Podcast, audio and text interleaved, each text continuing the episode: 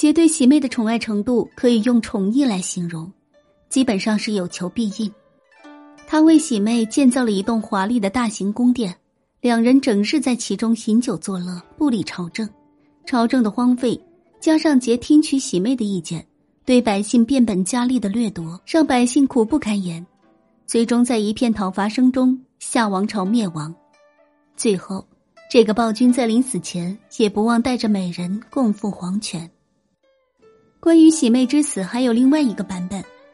那就是喜妹帮助商汤是为了复仇，这个说法的佐证是《竹中纪年》中有这样一段记载：桀在攻打名山时，名山为了避免战争，也献出两位绝色美人。这两位能歌善舞的美人便是婉和言。两位美人把桀的魂都勾走了，致使桀完全把精力放在他们身上。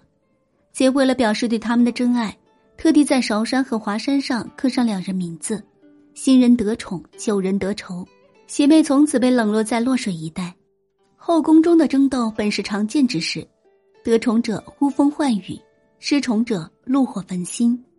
喜妹眼见自己的一切被夺去，心中渐渐生恨。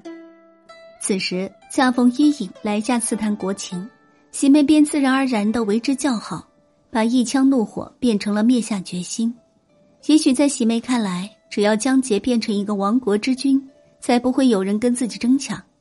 于是，喜妹一边把军情透露给伊尹，帮助商汤大军摸清了青夏的软肋，一边在国内大肆宣扬，说杰做了一个梦，梦见西边有一个太阳，东边也有一个，两个太阳互相争斗，最后西方太阳胜利，东方太阳陨落。当时商在西，夏在东，昔日获胜，历史上会取得夏的地位。